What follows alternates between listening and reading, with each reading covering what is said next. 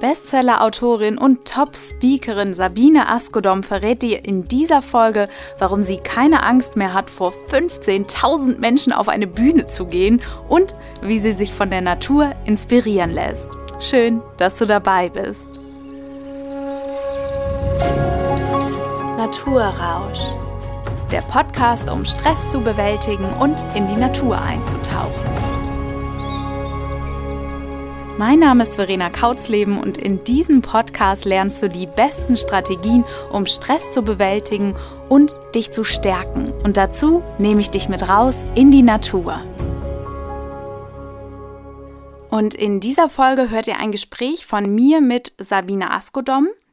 Sabine hat schon auf so vielen Bühnen gestanden und ist eine super erfahrene Rednerin, hat seit über 20 Jahren ein eigenes Unternehmen und wenn es um Stress geht, dann weiß sie definitiv, worum es geht. Und vor allem weiß sie, wovon sie spricht, wenn es darum geht, wie man das Leben ein kleines bisschen, nee, eigentlich ein großes bisschen leichter nimmt. Und ich habe das Gespräch mit ihr unglaublich genossen. Ich habe sie in München getroffen und ganz besonders inspirierend war für mich der Teil, wo es um die Natur geht und, und wie Natur auf Sabine wirkt und was sie daraus mitnimmt aus dieser Verbindung. Und am Ende der Folge könnt ihr sogar noch etwas von Sabine gewinnen, und zwar ein Coaching, äh, ein kostenloses digitales Coaching und fünf von ihren Büchern. Und wie genau das funktioniert, erkläre ich am Ende der Folge. Jetzt erstmal wünsche ich euch ganz viel Spaß bei dem Gespräch. Liebe Sabine, ich freue mich so sehr, dass du dir die Zeit nimmst, um jetzt mit mir ein bisschen über Stress und Gelassenheit zu sprechen. Sehr gerne. Ich stelle dich kurz ein bisschen vor, damit mhm. alle wissen, wer hier eigentlich Unglaubliches sitzt. Du bist äh, Speakerin. Du hast dieses Jahr in der Langsess Arena gesprochen, auf einer Bühne mit, äh, ja, ich muss ihn nennen, Barack Obama, mit John Strelecki und einigen anderen. Du hast über 30 Bücher geschrieben. Yes. Du bist Coach, du bist Trainerin, du hattest deine eigene Fernsehsendung. Du hast ein Bundesverdienstkreuz. wow. Also Wahnsinn. Wie hast du das gemeistert? Boah, ich glaube, es liegt an meiner Eigenschaft, dass ich impulsgesteuert bin. Und das hat mir sehr geholfen. Mhm. Also ich bin kein Planer. Ich habe nicht so einen Plan. Und wehe, der Plan geht nicht auf oder es kommt was dazwischen diesen Stress habe ich schon mal nicht, weil ich habe gar keinen Plan. Okay. Das ist manchmal ganz gut. Ich habe geguckt, was passiert. Ich habe reagiert auf, auf, Chancen, auf Angebote, äh, auf, was ich, Wegbiegungen, die sich gezeigt haben. Und daher ist es überhaupt kein Stress, weil ich tue einfach. Mhm. Beschreib mal so eine Woche, was du da alles machst. So eine beispielhafte... eine lustige letzte Woche. Das, da passt es wirklich. Ich hatte letzte, ich kam aus dem Urlaub vorletzte Woche und dann ist natürlich erstmal ganz viel Büroarbeit zu machen. Also ich habe sieben Mitarbeiterinnen und Mitarbeiter und alle wollten dann natürlich was von mir. Von dir brauche ich noch das, der hat angerufen, die wollen dich nächstes Jahr fünfmal, bla. Hm. Also für mich ist Büro eigentlich die stressigste Zeit. Auf der Bühne erhole ich mich. Wow. Das ist wirklich so. Also es war alles ganz stressig und dann abends habe ich hier gesessen und geguckt, was ich vorhabe. Bekam leider eine Nachricht, eine traurige Nachricht, ein Onkel von mir ist gestorben. Mhm. Und dann musste ich abends ganz schnell organisieren, in der Nähe von Gelsenkirchen, wie komme ich dahin? Habe also schnell einen Flug gebucht. Habe ich in der Eile, frag mich nicht wie, falsch gebucht. Dann komme ich ins Büro am nächsten Tag und sage zu meiner Tochter, Bilan, ich bin so ein Volldepp. Stell mir vor, ich habe einen falschen Flug gebucht. Nach Düsseldorf. Was soll ich denn in Düsseldorf? Sie sagte, oh, dann fahr, flieg doch einfach und genieße es und geh bummeln. Ich sag, ich hasse es, in Düsseldorf zu bummeln. Da krieg ich doch eh nix. Das höre ich als Kölnerin natürlich sehr gerne. Köln vielleicht was anderes gewesen. Na, da kenne ich mehr Leute, glaube ich. Jedenfalls Düsseldorf. Und sie sagt, oh, weißt du was? Dann schreiben wir einfach einen, einen Coaching-Slot aus für Düsseldorf. Zwei Minuten später hatte ich ein Coaching in Düsseldorf. Ist doch der Hammer, oder? Wahnsinn. Das heißt, ich habe zwei Coachings jetzt sogar schon, wo sich noch jemand gemeldet hat. Ich fliege nach Düsseldorf, mache zwei Coachings. Also das würde ich jetzt nicht einfach so machen. Wir dürfen ja auch nicht so viel fliegen, wissen wir. Aber nur, wenn der Käse gegessen ist, ne, dann, mhm. dann muss man das Beste draus machen. Mhm. Und so habe ich zwei wunderschöne Termine. Lach mich tot. Ich werde nur am Flughafen sein. Ich gehe überhaupt nicht in die Stadt. Äh, mache meine Coachings, vielleicht treffe ich noch zwischendurch zum Essen jemanden, den ich kenne, den ich nett finde. Es gibt auch nette Düsseldorf. Von denen hörte ich auch. Ja, ganz nette. Und das ist so mein, mein, meine Art zu leben. Und ich bin wirklich wie ein Schneekönig grinsend aus dem Büro gegangen. Mhm. Und habe gedacht, ist das geil oder ist das geil? Ist es sowas wie, du verwandelst Dinge, die dir im Leben passieren, in Chancen? Ja, das ist die klassische Geschichte mit den Zitronen. Mhm. Äh, mach Limonade draus. Ja. ein uralter, doofer Spruch eigentlich, aber es stimmt so. Oder diese Steine, die den Weg gerollt werden, bau ein Haus draus. Und ich glaube, das ist wirklich so eine Grundeinstellung von mir, weil ich konnte mich als Kind, jetzt wollen wir mal schnell in die Kindheit mhm. zurückgehen, nie wirklich verlassen, weil mein, meine Eltern waren sehr also mein Vater war sehr jähzornig, sprunghaft. Du konntest dich nie verlassen, dass das so läuft, wie du dir das vorgestellt hast. Mhm. Und ich glaube, ich habe da schon gelernt zu improvisieren. Mm, okay, mhm. verstehe. Also wir waren bei Verwandten und nachts um elf, als sie sich dann gestritten hatten, die Erwachsenen, mhm. hieß es, Kinder, aufstehen, ins Auto, wir fahren nach Hause. Mhm. Oh. Also es war nie so eine Grundsicherheit da. Mhm. Und dann kann man dann drüber jammern und sagen, oh, mir fehlt das Urvertrauen. Und ich habe gelernt, sei auf der Hut. Also stell dich ein auf Dinge. Seitdem, glaube ich, habe ich das, was ich was, kultiviert. Äh, ich will nicht jeden Tag so leben, das würde mich bekloppt machen. Aber ich kann damit ganz gut umgehen. Und ich mhm. habe inzwischen den Reiz dieser Überraschungen äh, zu spüren gelernt und zu genießen gelernt. Also wenn da morgen einer anruft und sagt, morgen vier Wochen Amerika, würde ich sagen, klar, kriegen wir hin. Und ich kenne so viele Menschen, die dann zu unflexibel sind. Die sagen, ach schade, Amerika wäre toll gewesen. Vier Wochen später. Aber leider dieses Mal ja, geht's nicht. Ne? Und dann gehen die Chancen an ihnen vorbei und sie nutzen sie nicht. Was ich verstehen kann, wenn man anders drauf ist. Ja. Aber es ist so schade. Mhm.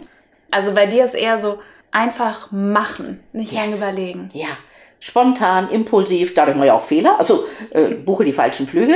Mhm. Aber mein Gott, denke ich mir auch, da geht die Welt auch nicht von unter. Die Vorteile überwiegen, mhm. auf jeden Fall. Ich finde es total erstaunlich. Du sagst, eigentlich hast du nicht dieses Urvertrauen gelernt. Und das, was du beschreibst, strotzt ja vor Grundvertrauen, weil nur wenn du sicher mit beiden Füßen auf dem Boden stehst, kannst du ja so offen rausgehen und sagen, ja, ja. ich bin da. Da Gib hat sich was, was, getan in den Jahren, ja offensichtlich. Ich glaube, es ist, hängt aber noch von einer anderen Sache ab. Ich habe keine feste Erwartung. Ich glaube, damit machen sich Menschen auch das Leben so schwer. Ich gucke einfach, was mhm. dann passiert. Also dieses Vertrauen, oh Gott, davon bin ich ein paar Jahre älter als als Kind, das habe ich schon, dass irgendwas geschieht. Und es gibt Büffel, das wissen wir auch, da kannst du fünfmal auf den Fuß treten. Die sagen nicht mal Hmpf. Ja. Aber dann ist es so, meine Güte. Ich habe neulich wieder so eine klassische Bahnfahrt erlebt. Äh, Zug knallvoll, zu spät, umsteigen, Frankfurt Fernbahnhof. Und ich gleich sofort schnack in den Speisewagen. Ich wusste, du musst mhm. gar nicht gucken und komme an einen Tisch mit einer jungen Frau und zwei andere setzen sich noch dazu, alle völlig fertig, schlecht gelaunt. Und irgendwie sagt diese junge Frau, wollen wir Stadtland Fluss spielen? Oh nein. Und ich denke, oh, wie schön, ich liebe Stadtland Fluss. Und ich sage, also ich bin dabei. Und dann die anderen beiden, eine ältere Dame und ein junger Mann, so, ja, äh, ja, ja, machen wir's halt. Du, wir haben dann eineinhalb Stunden Stadtland Fluss gespielt. Wir haben gejohlt, gelacht. Einer von uns ist dann immer nach vorne und hat irgendwie Getränkenachschub geholt. Das war die vergnüglichsten anderthalb Stunden seit Jahren im Zug. Ach, wie schön. Und ich habe mich so gefreut, dass die junge Frau sich getraut hat. Ja. Weil der hätte ja auch sagen können, ist es nicht schlimm mit der deutschen Eisenbahn? Ja. Immer nur Verspätung. Hätten wir da eine Stunde gesessen, uns gegenseitig bestärkt, wie furchtbar alles ist. Aber, aber das ist so ein wichtiger Punkt, finde ich. Du kannst dich entscheiden, wie ja, du es machen willst. Genau. Ich hatte auch letztens äh, so eine Horrorbahnfahrt, echt irre. Und da war eine Schaffnerin und ich glaube, die Schaffner, die müssen ja echt, oh, echt was abkönnen. Aber wirklich. Und die war so toll. Die ist auf die Leute zugegangen und hat gesagt, wie kann ich ihnen helfen? Kann ich noch was wow. tun? Und ich dachte, wow. Das und in, in ihrem Umfeld hat keiner mehr gemeckert. Mhm, mhm, mhm. Also wir können uns entscheiden, ja. wie, wie ja. wir also es ist eine, ja. ein Learning, was ich jetzt nochmal von dir auf jeden Fall mitnehme. Ja, du kannst jaulen und jammern mache ich manchmal auch übrigens. Manchmal finde ich es auch zum Haare ausreißen. Aber diese andere junge Frau hat mich so angesteckt und dann war das meine Chance. Ja. Mhm. Und bei dir ist ja die Erfahrung zeigt, dass es funktioniert. Ja. Also ich habe ganz großes Vertrauen inzwischen in andere Menschen. Mhm. Also ich weiß, ich war mal in, in, in Kairo, hatte mich fürchterlich verlaufen im Suck und wusste nicht mehr, wie ich zu meinem Hotel komme. Da war ich ganz jung. Und da habe ich schon Schiss gekriegt. Und dann sah ich einen älteren Herrn, so mit englischem Anzug, ein, Ägypter, und der hatte einen Stockschirm über dem Arm mhm. hängen. Und ich dachte, den kannst du fragen. Und dann habe ich ihm auf Englisch gesagt, ich habe mich verlaufen, ich weiß nicht, wo mein Hotel ist. Und er sagte nur, follow me. Mhm. Und ging vor mir her und ich hinterher gedackelt. Und er brachte mich zu meinem Hotel. Und ich dachte, oh danke, wie kann ich das so? Und er sagte nur, welcome. Das werde ich meinem Leben nicht vergessen. Also da habe ich ein großes Vertrauen mhm. entwickelt im Laufe der Jahre in Menschen, weil Menschen sind an und für sich gut. Ja. Es gibt auch Vollidioten und Vollpfosten und schlimme Menschen. Aber meine Erfahrung mit Menschen war eigentlich immer gut. Ja. Das ist so schön, wenn man daran glauben und mhm. darauf vertrauen mhm. kann. Ja. An sich ist der Mensch gut. Ja. Und wenn er gerade blöd ist, dann will der mir nichts Böses. Nein, er hat einen Grund. Ja. Das ist ja eines meiner Lieblingssätze. Der heißt, kein Mensch tut etwas ohne mhm. Grund. Und das finde ich so faszinierend. Und wenn man das einmal weiß, muss man gar nicht übel nehmen. Also muss sich schon schützen vor bösen Menschen, so ist es nicht. Mhm. Aber der ist nicht bös, weil er bös geboren ist, sondern weil er so geworden ist. Ja. ja. Und letztlich kreist ja jeder von uns in erster Linie um sich selbst. Ja. Und wie oft nehmen wir Dinge persönlich, die vielleicht in dem Moment gar nichts mit uns zu tun genau, haben. Genau, so ist es. Wenn mich irgendwie jemand anmuffelt, da hier in Köln irrer Straßenverkehr, ne? ich beim Fahrrad. oh, das glaube ich ja. Und das hat gar nichts mit mir zu tun. Ich habe mal das schöne Wort gelernt, Selbstaussage. Mhm. Also das Muffeln ist eine Selbstaussage des Menschen über sich selbst. Damit kriegst du so eine gesunde Distanz zu den Dingen. Mich hat also gestern irgendjemand angemuffelt, wir haben einen Newsletter rausgeschickt und dann und ich dachte, oh, da hatte ich aber irgendwas getroffen, was da drin mhm. stand. Mhm. Aber ich glaube, vor 20 Jahren hätte ich nächtelang nicht schlafen können. Wieso sagt der das? Und ist doch gar nicht, hätte ich angefangen, mich zu rechtfertigen. Und jetzt dachte ich mir, ah, irgendwas hat in dir, da, da hat dich was gebissen. Vielleicht mhm. will er auch schon ganz lange ein Newsletter machen. Puh, was der Deibel? Ja. Man weiß es nicht, ja. Vielleicht hat er was falsch verstanden. Vielleicht habe ich mich doof ausgedrückt in einem Satz. Das kann ja alles sein. Ja. Aber ich muss es nicht als Angriff nehmen. Und das kann so sehr entlasten. Oh Gott, so ja. sehr befreien. Ich dachte gerade noch an so einen Satz, vielleicht kennst du den, den sagen Amerikaner so gerne. Let's wing it.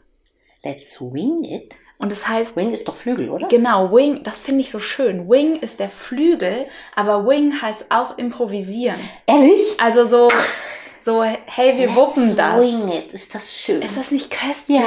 Ja. ja. Let's wing it. Schön. Ich finde das so schön und ich sage das ganz oft, mhm. wenn ich so in Stress gerate, ja, so ja. Äh, joblich. Ähm, ich bin ja in der Redaktion, da ist halt auch mal viel Klar. los. Und dann denke ich, hey, let's wing it. Aha. Jetzt einfach gucken, wo, wo kommt Auftrieb, da fliege ich mit. Ja, das klingt so nach Leichtigkeit. Ja. Und wir haben ja dieses schöne Wort beflügelt. Das hat ja was vielleicht damit zu tun. Beflügelt. Ah, genau. Schön. Ja.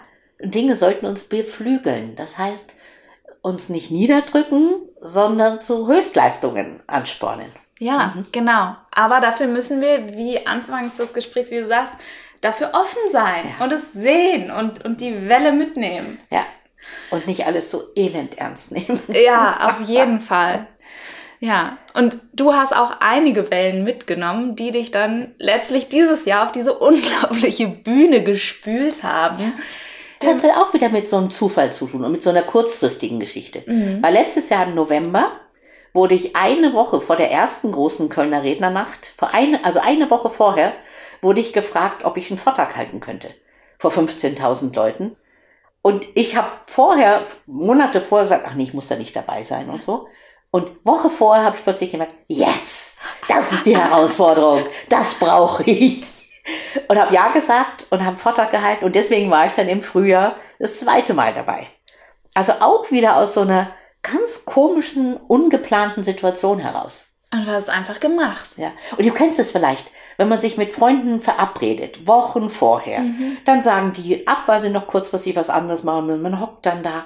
Aber so spontane Sachen sind toll. Ja. Habt ihr Zeit heute Abend? Äh, wieso? Was ist? Ich hätte eigentlich eine andere Verabredung. Ach, scheiß drauf, komm. Ja. Mach mal. Einfach machen. Oder man trifft sich in der Stadt, Tong, und es wird lustig. Ja. Also ich glaube, manche Menschen hassen mich dafür, weil die sagen, natürlich müssen wir planen.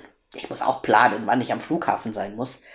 Aber so diese Unbillen, ist auch so ein schönes Wort, die Unbillen des Lebens. Unbillen, das Kennst du kenn ich das? gar nicht mehr. Das ist ein Unbillen. altes norddeutsches Wort wahrscheinlich. Mhm. Die Unbillen des Lebens. Ich weiß gar nicht, was eine Bille ist. Also, aber die Unbillen heißen, es passieren halt Dinge. Wie die Engländer sagen, shit happens. Ja, Mhm. genau. Shit happens. Auch so Ja. ein schöner Spruch. Ja. Ja. Und wie ist es jetzt, ähm, wie kann ich mir das vorstellen? Das sind ja so, das war jetzt so, so allgemeine Situationen in deinem Leben, wie du quasi diese unglaubliche Gelassenheit gefunden hast. Aber wie ist das an so einem Tag? Du gehst da auf die Bühne. Ich glaube, mein Herz würde in die Hose rutschen. Mhm. Ist bei mir am Anfang auch. Also nicht das Herz in die Hose, aber mir hat immer früher der Hintern gezittert, was auch schrecklich ist, wenn man auf einer Oh, Bühne steht. ja. Obwohl der zeigt ja dann nach hinten. Aber du spürst ihn, das hilft Okay. dir gar nichts. Und ich, gut, ich mache das seit 27 Jahren. Und ich weiß, irgendwann vor 22 Jahren oder 23 Jahren hat es plötzlich aufgehört. Und zwar auch wieder eine spontane Geschichte in Berlin bei, einem, bei einer Gründerkonferenz. Ich war nachmittags mit einem Workshop engagiert, vormittags war eine Podiumsdiskussion. Und die war ganz elendig schrecklich. Die haben sich nur beklagt, wie schlimm alles ist. Und dann plärre ich so nach vorne äh, was erzählen Sie denn da? Hier sitzen 700 Leute, die wollen gründen und Sie machen denen Angst. Wenn es so schlimm für Sie ist, selbstständig zu sein, gehen Sie doch wieder in die Anstellung. Und während ich plärrte, merkte ich, oh, mein Hintern zittert nicht. Und wesentlich später ist mir klar geworden, ich habe gedacht, wie, was ist da passiert? Ist mir klar geworden, ich hatte keine Angst. Es war mir egal, was die Leute in dem Saal denken. Ich glaube, das ist einer der, einer der Schlüssel zu dieser Gelassenheit, dass es dir wurscht sein muss, wie das ankommt. Du musst das sagen, was du sagen willst. Und das ist das, was mich seitdem auf Bühnen trägt. Ich sag das, was ich denke. Ich sag das, wovon ich überzeugt bin. Und manche Leute finden das nicht toll im Saal. Aber ist mir völlig egal. Und wenn du das tust, dann kannst du echt sein und dann musst du keine Angst haben. Natürlich mit sehr viel Erfahrung verbunden. Und auch auf dieser Lanxess-Bühne, ich bin dahin vorher, habe einmal auf dieser Bühne gestanden und dachte, ist das toll. Auf dir solchen Bühnen stehen Rockbands, stell es mir vor. Pink, äh, weiß ich was, Tina Turner, wer da immer schon gestanden hat, Rolling Stones, das ist doch der Wahnsinn. Und dann empfinde ich den Augenblick als ein so schönes Geschenk, dass ich da stehen darf, dass ich gar keine Angst habe, mich zu fürchten. Also die Freude über die Chance überwiegt die Furcht. Und ich bin dann da raus, auch als dann die 15.000 Leute da saßen und habe mich nur gefreut. Wow. Ich habe, glaube ich, gegrinst wie ein Honigkuchenpferd. Also schon vor dem Auftritt bist Ja. du raus und hast dich gefreut. Hinterher habe ich schon, oh, gleich geht's los, gleich geht's los, ja, ja, ja. Wow. Und dann bin ich da rausgegangen und habe die Leute gesehen und habe die angestrahlt. Und die, die man sieht, haben zurückgestrahlt. Und dann habe ich gedacht, hier will ich sein. Es ist Einstellungssache, Ja. ne? Hier will ich sein. Das ist ein Geschenk, dass ich hier sein darf. Und nicht, oh Gott, oh Gott, oh Gott, oh Gott, oh Gott, hoffentlich geht's nicht schief. Sondern ich bin in dieser Sekunde auf dieser Bühne und nichts anderes. Mhm. Ich denke keine, über gar nichts nach. Ich mache meinen Mund auf und ich weiß, nach 27 Jahren, es wird irgendwas Gescheites rauskommen. Also diese Grund, dieses Grundvertrauen hat sich dann auch entwickelt in der Zeit. Und dann spiele ich mit dem Publikum. Also ich gucke, was, was funktioniert, was, welche Reaktion kommt. Ich sag denen, hey, ich hab euch lieb. Also sage ich nicht, Ja. aber ich zeige denen das. Und dann kommt diese Liebe wieder zurück. Das ist so unglaublich in 20 Minuten, was das für eine Resonanz ist. Und ich glaube, diese Re Resonanz macht mich so glücklich. Das finde ich so toll, weil das merkt man auch an deinen Vorträgen. Das ist nicht die perfekte Keynote, die da Nee. aufgeführt wird, Nein, sondern es ist Sabine. Und du baust eine Verbindung zu den Ja. Menschen auf und es geht in Resonanz. Ja. Und das spürt Ja, man spürt die, die Liebe hin und her gehen. Ja, Ja. ja. Und eine Sache finde ich gerade noch total spannend, die du gesagt hast, die würde ich, da würde ich gerne noch mal drauf eingehen. Und zwar dieses, ich glaube, dein Programm, du hast ein Bühnenprogramm, das heißt auch so, Bühne braucht Botschaft. Ja. Deine Botschaft. Ja, also ich, ich äh, habe ein Programm für Redner, die noch bessere Redner werden wollen. Und das heißt, Bühne braucht Botschaft, weil Bühne ohne Botschaft ist schrecklich. Das ist Show. Ja, genau. Und das ist Choreografie. Und das ist an der richtigen Stelle in die Knie gehen und dann wieder raufkommen und seine Botschaft ausschütten. Ich hasse es. Mhm. Das finde ich so, ich sage mal krank, das ist ein falsches Wort, habe ich inzwischen gelernt. Ich finde es komisch. Ja. Ich finde es inhaltsleer und vertane Zeit.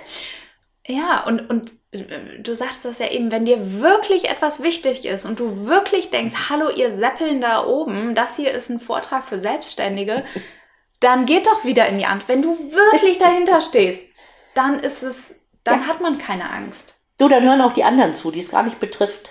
Ja. ja. Und dann brauchst du keine Bange haben. Genau. Ja. Und es gibt ja so viele Bedenkenträger um uns herum. Ne? Du musst aber aufpassen und man darf sich nicht verhaspeln. Oder musst du von der Seite der Bühne auf diese Seite der Bühne gehen. Und ich habe da immer eine ganz andere Meinung. Ich sag mal, wenn du was gescheit sagst, ist es schitten egal, wo ja. du stehst, wie du stehst. Ich kenne einen Redner, der setzt sich erstmal an den Tisch, legt sein Manuskript hin und fängt an zu reden. Da würden die, die großen Kollegen alle sagen, unmöglich, das geht nicht. Äh, hallo? Er ist Professor, er darf an diesem Tisch sitzen und aus seinen wunderbar gedrechselten Sätzen zitieren. Mhm. Weil das ist seins. Deswegen hört man ihm zu. Genau, es ist mhm. seins. Ja. Und ich glaube, dass man bei den Menschen spürt, ob mhm. sie natürlich sind. Ja. ja, da kommt wieder dieses Bild der, der Natur, dieses natürlich sein, bei ja. sich sein. Und ich kann mich nicht verstellen. Ja. Ich kann keine andere Verena sein, du keine andere Sabine. Das wäre auch seltsam, wenn du plötzlich eine Sabine wärst. Das wäre das wär verrückt. Ne? Ich sage, aus meiner Erfahrung kann ich euch sagen. Oh.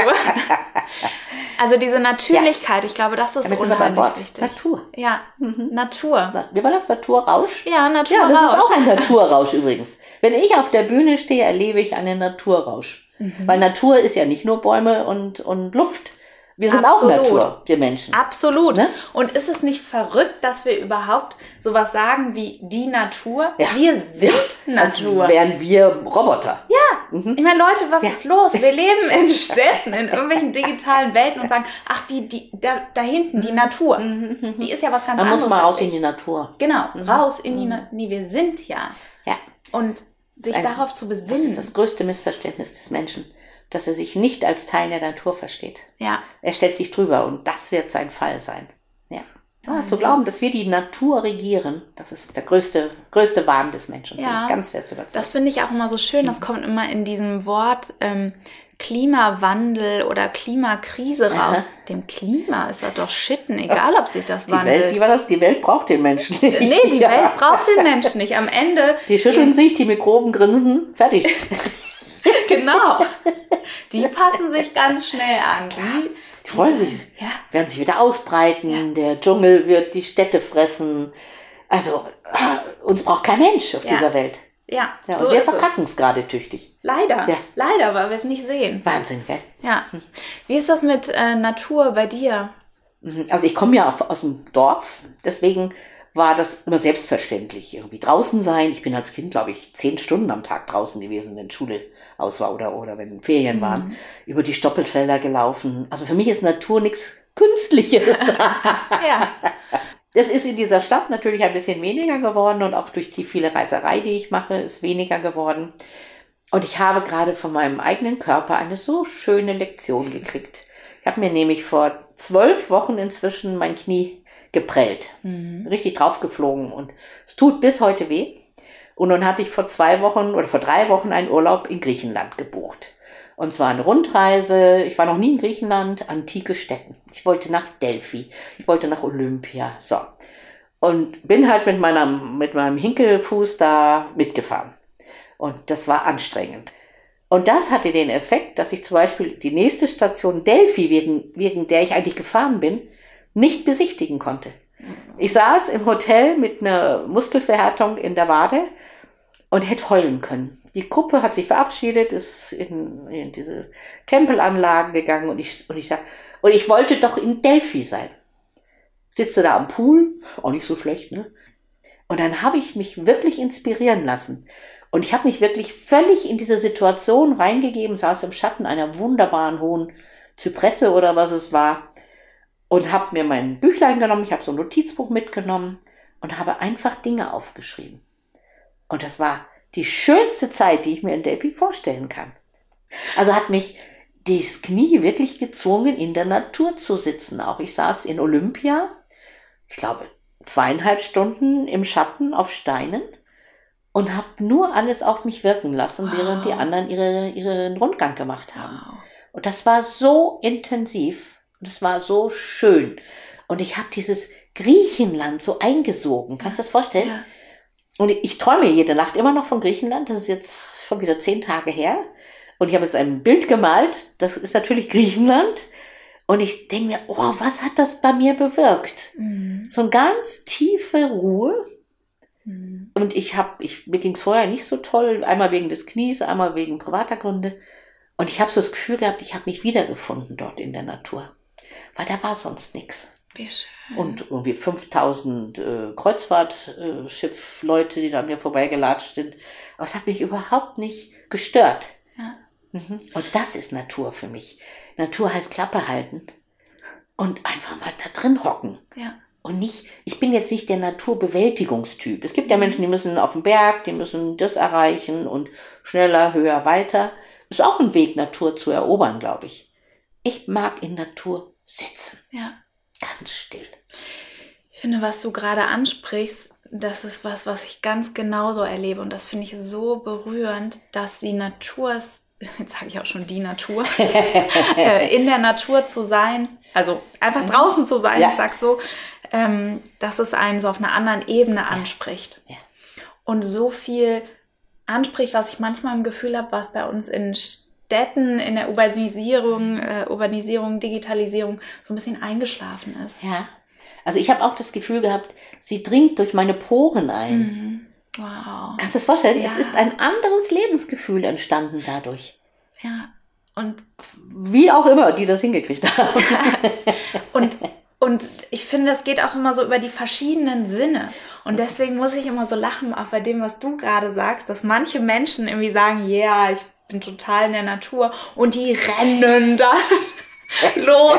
Ich war letztens mit einer Gruppe wandern und ich, ich bin immer super total gern draußen. Yes, ich bin dabei, lass uns wandern gehen. Die haben die ganze Zeit gequasselt, oh, die haben furchtbar. nichts mitbekommen. Und oh, weißt du, mhm. du kannst so draußen mhm. sein, aber das ist mhm. was anderes. Wenn du wirklich da bist. Ja dich mit diesem Ort verbindest und das mit genau. den Sinnen wahrnimmst, ja. wie du eben sagst, ich habe das über die Poren wahrgenommen, ja. die Luft, was ich gesehen habe. Ja. Die Farben vergesse ich doch nie mehr. Ja. Genau. Und da habe ich die Chance gehabt, das zu erleben. Und ich glaube, das ist es. Natur, sich in der Natur erleben. Hm. Also das ist wieder Resonanz. Wir sind übrigens gerade wieder bei dem Thema Resonanz. Absolut. Resonanz zwischen den Gaspartikeln in der Luft, ja. den Sonnenstrahlen, also den Wellen, ist doch irre, oder? Mhm. Den Farbwellen, das ist doch alles Energie. Absolut. Und es gehört ja auch irgendwie mhm. zu uns. Die, die Luft, die ich ausatme, das CO2, das nimmt der Baum mhm. daneben auf, mhm. macht daraus Sauerstoff und es kommt ja wieder zu mir. Stimmt, so ein, ja. Ne? Das so ist eigentlich, Natur ist Resonanz. Natur ist Resonanz. Absolut. Und wenn du nicht offen bist dafür, dann benutzt du Natur. Ja. Mhm. Genau, das finde ich auch immer so wichtig, diesen Schritt sich zu öffnen. Und ganz oft ist es, dass Menschen zu mir sagen, Verena, was machst du mit den Leuten da in der Natur? Hä, ich kann doch auch selber in den Wald gehen. Was machst du mit den Leuten in der Natur? ich versuche genau das. Am Anfang braucht es manchmal Menschen, die jetzt nicht so offen sind wie du und die so ein bisschen Leitplanken, so ein bisschen hey, wir, wir gehen jetzt mal verschiedene Sinne durch und machen so ein paar mhm. Übungen und wirklich Machst du? dieses, ja, dieses Öffnen. Und das sind, Ach, das sind nur Leitplanken. Aha. Jeder nutzt die dann für sich und Aha. dann irgendwie Aha. geht was, ja, Resonanz. Es ist Resonanz, was dann passiert. Ja. Auf einer anderen Ebene. Auch Schweigen ist Resonanz. Das ist wie mit einer Freundin in die Sauna zu gehen und die hört nicht auf zu sabbeln. Oh. Das ist so furchtbar. Genau. Oder so wie sabbelnde Leute, die neben dir irgendwie und die Natur vergammeln. Das ist doch irgendwie die Basis von, von allem, wo wir in Verbindung gehen, ob es jetzt mit der Natur ist oder mit anderen Menschen. Wirklich bereichernd, inspirierend wird's, wenn Resonanz passiert. Ja. Und du kannst nur aufnehmen, wenn du die Klappe hältst. Ja. Solange wir reden, nehmen wir nicht auf. Und deswegen ist Schweigen, glaube ich, das erste Gebot der Natur. Mhm. Ja. Nicht immer und ewig, manchmal unterhalte ich mich auch gerne. an einem See sitzen, das ist ja auch nicht schlecht. Aber für mich, ich brauche diese Ruhe. Ich kann nicht so viel reden. Also ich kann auf der Bühne reden, Gott sei Dank. Vielleicht habe ich genug Raum zum Reden. Aber wenn ich unterwegs bin, hasse ich diese Sabbelleute. Und letztes Jahr waren wir im Grönland und nächstes Jahr fahren wir nach Feuerland und, und ich denke mir, Leute, ihr seid gerade hier, genießt ja, es doch einfach. An dem Moment. Mhm. Ich würde das Schweigen noch ein bisschen ähm, ergänzen, und zwar, dass auch so um Wahrnehmen geht. Mhm. Von ja. diesem Moment, ja. Diesem Ort. Ja, und das kann man totsammeln oder man kann einfach aufnehmen. Das ist das Aufnehmen. Was du gerade, das hat mich so fasziniert, dein Beispiel mit dem CO2. Mhm. Ich gebe es ab, der Baum nimmt es auf. Gibt mir Sauerstoff, dass ich wieder einatme. Das ist doch irre. Mhm. Das so ist, ist doch Werden und Vergehen, oder? Ja, und so ist es ja mit allem. So ist es mit der Erde, wo das Gemüse mhm, wächst. Ja. Das, das ist unsere Nahrung, unsere mhm. Nahrungsgrundlage. Und wir geben es wieder ab. Mhm. ist ein, ein, ja, das gehört irgendwie zusammen. Ja, schönes Bild. Und ja, und, und ich finde, da kommen wir nochmal zum, zum Anfang von unserem Gespräch. Ich finde, das ergänzt sich so toll, dieses flexibel sein, wing it, mhm. drauf mhm. einlassen, mhm. sich trauen, was passiert. Ja. Hier, ich, ich gehe mit dir in das Gespräch und ich hätte jetzt auch zehn Fragen aufstellen können. Ja, sagen, klar. so, Sabine. Ich, du hättest mir vorher schicken können, oh, damit ich mich oh, vorbereiten kann. Ich hasse solche Interviews. Ja. Ich will das gar nicht wissen, was die Leute fragen werden. Weil sonst denkst du, was hatte ich mir überlegt, was wollte ich sagen? Das ja. ist doch schon wieder Choreografie. Und ich glaube, dass die Choreografie das Leben zerstört. Ich, wenn ich so sehe, wie Leute heiraten, denke mir, was tut ihr euch an? Das ist das, der schlimmste Tag ihres Lebens, sollte der schönste sein. Mhm. Aber dann müssen sie mit dem, mit dem, während ihre Gäste warten, müssen sie eine Stunde fotografieren lassen, verrenken sich, um da irgendwie ein tolles Bild hinzukriegen. Und dann wird noch die Braut entführt. Weißt du, kennst du diesen Brauch? Ja, das ja. ist ja das dämlichste von allem. Und irgendwie ist dann die Feier vorbei, die sind fix und fertig, fallen ins Bett in ihr rosenbegrenztes. Ja. Und das war der schönste Tag ihres Lebens. Dann, ja, dann, ja. wo war das Leben? Ja, genau. Wo? Und dann guckt man es auf, auf Fotos an und sagt, ja. oh, das war schön. Das war gerade, oh, guck mal, mein Kleid, das war toll, ne? Boah. Es ist alles toll, es ist ja. alles perfekt und es ist alles so leblos. Ja, und dann noch das alles auf Social Media noch verteilt. Genau. verteilt. Ja. Super. Also die, die Bilder voller Herzlichkeit und Freude, die will ich gerne sehen. Ich sehe die aber, auch. Aber die perfekt inszenierten. Ja.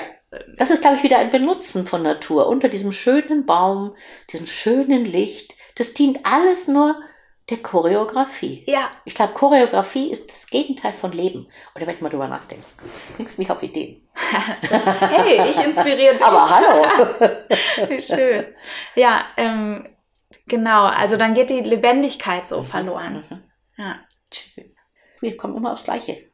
Eigentlich, genau, ich wollte ne? auch gerade sagen, es ist eigentlich wieder so dieses im Moment einfach sein und ja. in diesem Moment. Aber die Frage ist halt immer, wenn sie fragen mich Leute oft, ja, aber wenn ich nicht so bin, was mache ich denn dann? Mhm. Ich, oh, ich bin keine, keine, keine Psychologin, kann euch das nicht sagen. Äh, und ich habe ja so eine kleine Übung, die ich immer gerne weitergebe. Das ist diese drei Minuten blöd vor sich hingucken. Kennst du die? Ah, nee, erzähl mal. Das ist eine meiner Lieblingsübungen. Ich sage mal, wenn ich Amerikanerin wäre, hieße das äh, The DIP Program. Ah, okay. The Daily Inspiration Program. Right. Und bei mir heißt es drei Minuten blöd vor sich hingucken. Mhm. Und ich sage, das kann man immer und überall mhm. zwischendrin mal.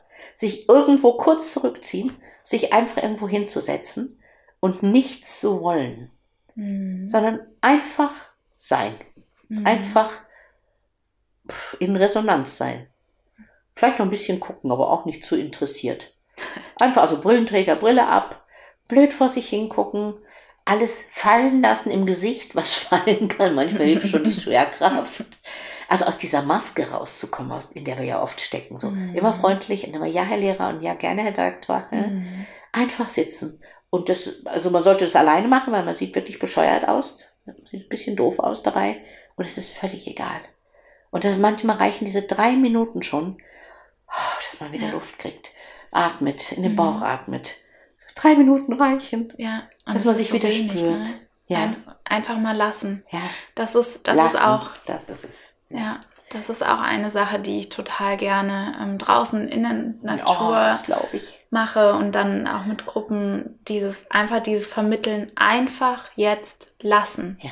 Lass dich mal drauf ein, auch wenn du gerade denkst, was, was soll ich denn jetzt Mhm, hier? Und ja, das eine Blatt ist gelb, das andere ist rot, hab ich alles gesehen. Nee, guck's dir an. Und dann guck mal genauer Schön. hin. Ja. Was siehst du da? Und dann, dann passiert nämlich so was ganz Tolles. Und das ist auch so ein, so ein, so ein Inspirationsding. Nämlich dann entsteht auf einmal wieder dieses kindliche Staunen. Ja, das glaube ich. Und dann auf einmal, und das sind diese Kleinigkeiten. Es fasziniert mich so. Mhm. Ja, ich hatte vorgestern einen Termin mit einem Freund und auf dem Weg zur U-Bahn habe ich eine Kastanie gefunden. Mhm. So eine pralle, glänzende, frische Kastanie. Und ich musste die sofort aufheben, mitnehmen. Und dann habe ich die so in der Hand gehabt. Das ist einfach diese Handschmeichler-Geschichte. Und dann habe ich diesen Freund getroffen und dann habe ich ihm diese Kastanie in die Hand gedrückt. Der hat sich gefreut wie ein Kind. Und wir haben uns beide so gefreut, weil das so schön aussah. Dann habe ich gesagt, kannst du jetzt irgendwie äh, kleine Wildschweinchen draus basteln oder sowas mit Zahnstochern, weißt du das noch? Ja, Genau. Sagt er, nee, nee, nee, die will ich einfach in der Hand haben. Und witzigerweise bin ich, sind wir dann äh, zu U-Bahn gegangen, hat mich zu U-Bahn gebracht und fanden wieder eine Kastanie. Und die hat er mir dann geschenkt. Ah. Und, sagt, "Guck mal, und jetzt eine für dich. Resonanz. Resonanz. Und die habe ich in meiner Tasche und die bleibt da auch. Ah, schön. Ja. Aber diese Sachen zu sehen, diese Kleinigkeiten, ne? Gerade jetzt im Herbst. Ja, in diesem hier. Licht, das ist doch der Wahnsinn. Wenn man hier aus dem, aus dem Fenster schaut, ist direkt ein alle wundervoller Farben. Baum. Alle Farben. Ja, Mhm. alle Farben. Neulich habe ich irgendwas, habe ich ich fotografiere total gerne, habe ich fotografiert, einen Zaun, irgendwo so einen blöden alten Zaun. Und da war irgendein grüner Efeu. Und dann schlängelte sich ein roter Zierwein. So in ganz Oh. feinen, was ist denn das? So huh, aus, äh, weiß ich nicht, wie nennt man das sowas? Ranken. Ja, Ranken. So kleine, feine Ranken ranken sich um dieses Grün und dieses Silber von diesem Zaun. Ich hätte wegschmelzen Wow. können. Ich habe sofort ein Foto gemacht. Gesagt, ist die Natur schön, oder? Die nimmt sogar so einen kacken Zaun mit auf, um schön zu sein. Das ist der Natur völlig wurscht. Und das sind so diese Momente, die ich genieße. Und diese kleinen Momente, die verankern uns mit den Füßen Ja, auf dem. Boden. Ja. Wenn wir da gut verankert sind, auch wenn du eingangs gesagt hast, du hattest ursprünglich wenig Grundvertrauen, Mhm. ich glaube, du hast verdammt viel. Ich glaube, ich hatte kein Grundvertrauen in Menschen. in. Aber ich glaube, ich hatte immer ein Grundvertrauen in die Erde. Mir hat mal jemand gesagt, vor Jahren, äh, ich würde meine Energie direkt aus dem Erdinneren ziehen. Oh. Und ich habe gedacht, stimmt, ja, der hat recht. Ich bin irgendwie verbunden mit allem Magma dieser, oh, frag mit was, ich weiß es nicht. Aber ich fühle mich dieser Erde, also ich bin jetzt, es gibt ja Menschen, die sind eher so ätherisch, Mhm. also die sind so mit dem Himmel verbunden. Und ich habe das Gefühl, ich bin sehr mit der Erde verbunden, Mhm. ja. Und natürlich, wen habe ich denn in Griechenland wieder kennengelernt? Hatte ich ganz vergessen. Gaia, die große Erdmutter. Der erste Gott, die erste Göttin, die es in Griechenland gab, war die Frau. Das war die Gaia. Mhm. Später hat der Zeus sie erst äh, abgesägt. Aber es war Gaia, die große Erdmutter. Das hat mir total gut Erdmutter. gefallen. Ich glaube, wenn, wenn man diese Haftung hat, dieses Vertrauen, dann kann man auch die Flügel, Dann Die- kannst du die Flügel ausbreiten. let's ja. wing it, Ja. wirklich. Ich schreibe gerade an einem neuen Buch und ich Mhm. habe mir in Griechenland eine Übung überlegt. Oh, darf ich das hier schon verraten? Ach klar, wer es klaut, ist selber schuld. Und zwar wird es die Sphinx-Übung. Mhm. Also die Sphinx ist ja dieser, diese geflügelte Wesen. Und die Sphinx-Übung heißt, breite die Arme aus und fühle deine Muskeln und fühle die Stärke in deinen Schwingen. Und jetzt sind wir wieder beim Wing. Guck dir das mal an. Ist das nicht verrückt? Wow. Habe ich mir aufgeschrieben. Ich kann es dir zeigen. Ja. Und spüre die Stärke in deinen Flügeln und dann heb ab und flieg los. Mhm. Das ist ja lustig. Wie schön. Was- was- Siehst du, Sabine, das hätten wir nicht besser planen können. Nein, das glaubt uns sowieso kein Mensch. Die Choreografie war gut, oder? Ja, genau, haben wir super. lange eingeprobt. Ja, fünf, beim fünften Mal hat's geklappt. Ist genau. das witzig? Ja. Sabine, vielen, vielen Dank. Magst du uns abschließend noch, mh, das mache ich total gerne am Ende von den Podcast-Folgen, wenn man sich vorstellt, wenn du dir vorstellst, dass Stress wie so ein Feuer ist, ist das ja erstmal was unheimlich Nährendes und was Mhm, Kraftvolles, aber man sollte es eben nicht außer Kontrolle äh, Mhm, geraten mhm. lassen. Und dann gibt es ja zwei Dinge, die man tun kann. Entweder Feuerwehr für die akuten Fälle oder Brandschutzmaßnahmen. Ja. Hast du für uns einen Feuerwehrtipp? Was mir spontan eingefallen ist, ist ein kleiner Kanonenofen, der in unserem Kinderzimmer früher stand. Kennst du das Mhm. noch? Das war so ein eiserner, gegossener Ofen. Aha. Der brauchte ganz wenig, äh, was ich was, Eierkohle oder sowas, um ganz warm zu werden. Wenn man den richtig geheizt hat, hat der geglüht. Und dann haben wir oben immer Brat, also Äpfel draufgelegt und Ja. haben Bratäpfel gemacht. Und der hatte was sehr Kluges. Der hatte eine Klappe. Aha. Und wenn man die Klappe zugemacht hat, dann hat er nicht mehr so viel brennen können. Also vielleicht ist mein Tipp, ab und zu die Klappe zuzumachen. Okay, ja. ja. Also drosseln, ne?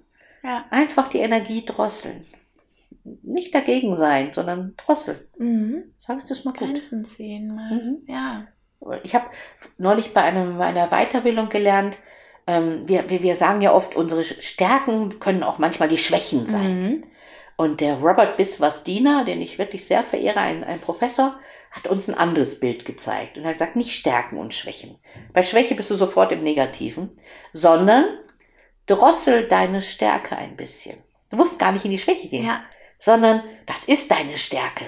Und wenn sie dir schadet, dann fahr ein bisschen runter. Und Ja. das ist, glaube ich, genau dieses Bild, was mir gerade eingefallen ist. Wunderschön, weil also genau das ist ja auch eine Sache, die uns Stress macht und, und wo- was, wo so die verschiedenen Stresstypen sind. Der eine Mensch denkt, ich muss es immer allen recht machen, Yes, ist eine tolle Sache, außer du übertreibst es. dann stresst. Genau. Ich bin für alles verantwortlich, verantwortlich, verantwortlich. Ich sehe auch alles, was passiert. Und das ist Stress, wenn man damit nicht manchmal aufhört. Ja, aber es ist eine Stärke, wenn es Mhm. nicht, wenn es nicht hinausschießt. Genau. Okay, Klappe zu ist der Feuerwehrtipp. Und hast du auch noch einen Brandschutztipp für uns? Brandschutztipp. Also, dass man vorbeugt, oder? Das ist aber bei Klappe Ja, zu, so ist ja auf- auch schon die Vorbeugung. Auf lange Sicht das Vertrauen stärken. Also, wenn ich da ein, ein Wort einbringen darf, dann wäre es Achtsamkeit. Mhm. Pass auf dich auf. Ja. Spüre, wenn es zu viel wird. Spüre, wenn du deine Bedürfnisse nicht mehr erfüllt kriegst. Spüre, wenn deine Kraft schwindet. Spüre, wenn es dich langweilt. Mhm.